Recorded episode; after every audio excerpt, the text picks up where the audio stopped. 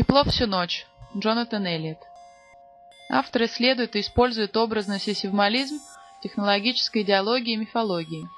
И то, как эти изображения и символы укрепляют чувство доминантности над окружающей средой и человечностью. В последних работах художник насильно соединяет элементы этой образности с изображениями их неприемлемых последствий. Эти работы являются скептичными картинами, описывающими горы старых и вышедших из использования компьютеров и телевизоров, прорывающих свежий проволочный каркас фасада виртуальных пейзажей. Компьютеры и телевизоры, эти сплавы пластика, тяжелых металлов и других токсичных отходов, эти передатчики фантазии, идеологии, принадлежности и создатели виртуальных миров описаны как накапливающиеся отходы в процессе превращения в токсичные кошмары. Представленные в трансмиссии, их экраны мигают, включаясь и выключаясь, показывают сцены гордости и стыда, великолепия и отвращения.